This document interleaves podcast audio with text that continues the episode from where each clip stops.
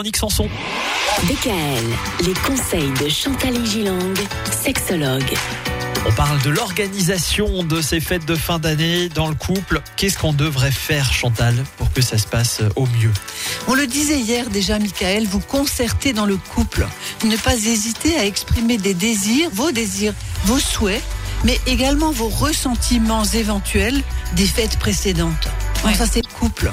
Ne pas hésiter à exprimer des désirs, vos désirs, vos souhaits, mais également vos ressentiments éventuels des fêtes précédentes. Comment ça s'est passé pour toi l'année dernière Euh, Pourquoi tu as fait la tête Pourquoi tu n'étais pas bien Ou pourquoi tu étais bien Évidemment. Faire du ménage dans votre entourage, donnez-vous cette autorisation.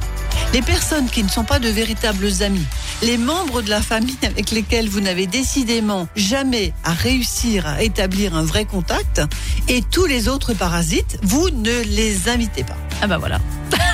Moi, comme ça, les clair, choses sont claires. Bon, moi, les choses moins, sont claires. Non mais Myriam, au moins c'est sincère. Moi, je suis d'accord avec ça, mais c'est vrai que c'est pas toujours évident. Parce que des Évident. fois, il y en a qui mal.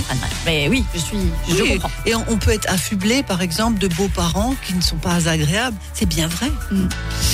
Vous autorisez à sortir des sentiers battus. Pourquoi ne pas louer un petit chalet avec vos enfants?